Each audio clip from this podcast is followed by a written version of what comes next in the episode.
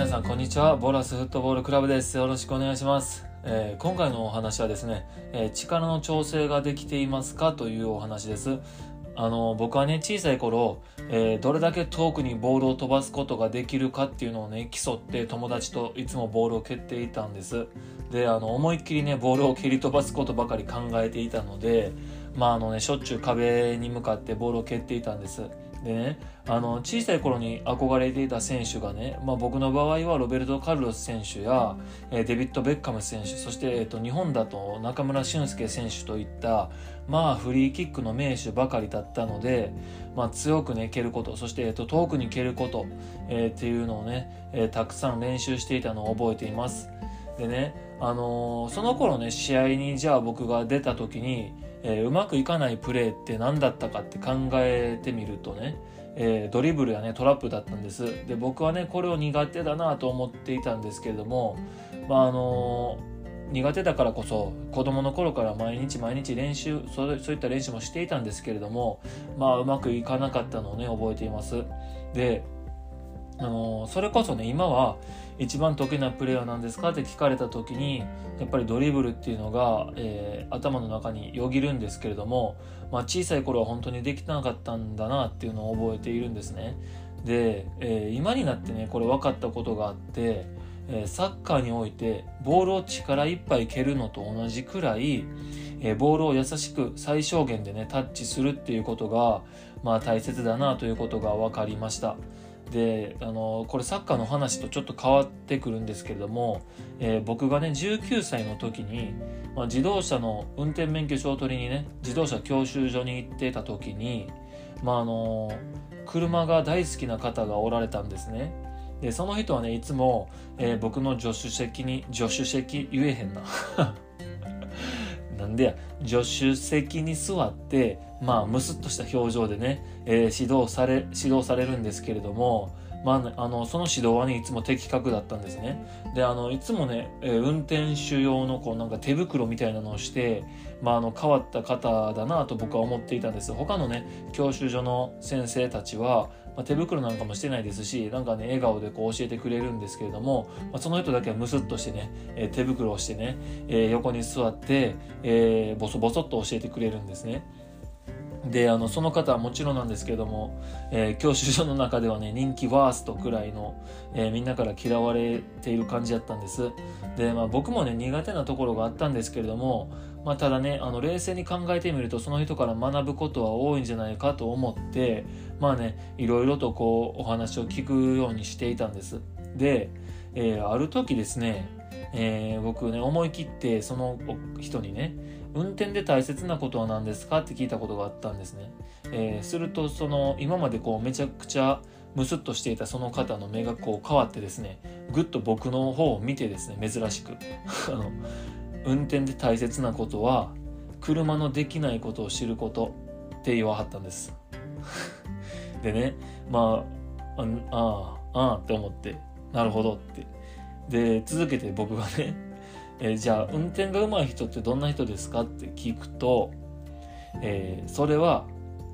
車を極限までゆっくり走らせることができる人って言ったんです。であのー僕はねそれまでこう僕の中ではですよ、えーより速く走らせることができる人っていうのが、まあ、運転が上手い人だと思っていたんです。車をね速く速いスピードで走らせることができる人が運転が上手い人だと思っていたんですけれども、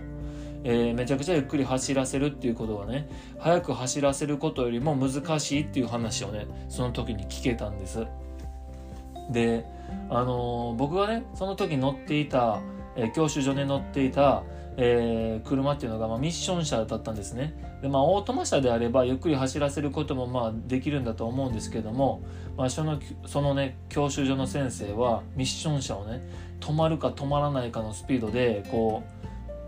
なんですかねこう乗りやすい運転というか、えーガタガタならないような運転で運転してみて見せてくれたんですよね。あのー僕は後にですねミッション車を買ってマツダのロードスターなんですけどロードスターを乗っていたんですけれども、えーその時に同じように運転しようと練習したことがあったんですが、まああそこまでゆっくり走らせるっていうことができなかったのを覚えています。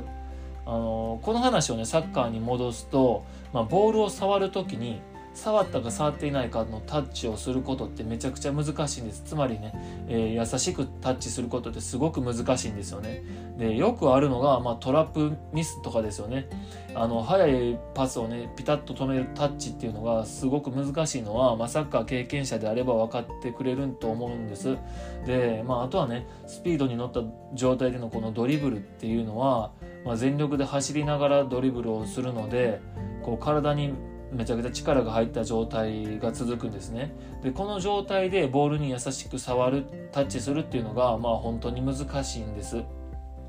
であのー、これまたメッシ選手の話なんですけれども、まあ、メッシ選手がね、えー、あれだけスピードに乗った状態で足元にボールを収め続けて細かいタッチができるっていうのはねまあ本当にすごいことなんですよね。であの最近うちのボラスフットボールクラブでもあったのがあのパスのスピードをね、え、できる限り速くしようっていう話をしている時に、まあ、自分でね速さを調節できていない選手が、まあ、何人かいるなと思ったことがあったんです。で特にねダイレクトパスっていうのは、まあ、自分で調整するのが難しくて思っているよりね速く蹴ってしまっている選手がいるのがすごく分かります、えー、まあ、強いボールが来た時にそれをこう吸収してパスを返せるかどうかっていうその微妙な繊細なタッチっていうのがやっぱりできる選手とやっぱりそこがね、えー、何ですかね、大雑把になってしまう選手とでは、やっぱり大きな差があるなと、ここがね、テクニックの差だと僕は思っているんですけども、ここには大きな差があるなと思っているんです。で、やっぱり自分のね、意図で速いパスをね、蹴るっていうのは大切なんですけれども、まあ、微調整ができないと、えー、くないなと思います。あの力の調整がね、えー、細かくできるようになるとプレーの幅が広がってきますでねまずはね極限でこう優しい繊細なボールタッチ最小限のねこうタッチっていうのができるようにトレーニングしてみるといいんじゃないかなという僕からのアドバイスでした、えー、ボラスフットボールクラブは滋賀県大津市のサッカークラブです。クラブには日本人選手だけではなくサッカー強豪国出身の選手がいます、えー、僕もスペインとアルゼンチンでプレーしてきた経験があります。そんな中で、サッカー未経験者も一緒になってうちのクラブでは、トレーニングを行っています、えー、経験さん経験の差はねあっても 何ですか？経験さんって何やろ？経験の差はあっても、え努力の差はありません。興味がある方はボラスフットボールクラブで検索してみてください。ホームページを見つけられると思います。えまたこちらの音声配信、えー、ポッドキャストがね、いいなと思った人は、ぜひサッカー好きな友達に広めてください。えまたもっと詳しく知りたい人、文章で読みたい人のために記事も書いております。じっくり読みながら考えたい人はそちらをお使いください。えー、ここでお話ししたことがどこかで聞いてくださっている皆さんのフットボールライフに少しでも役に立てばいいなと思っております。それではまたお会いしましょう。さようなら。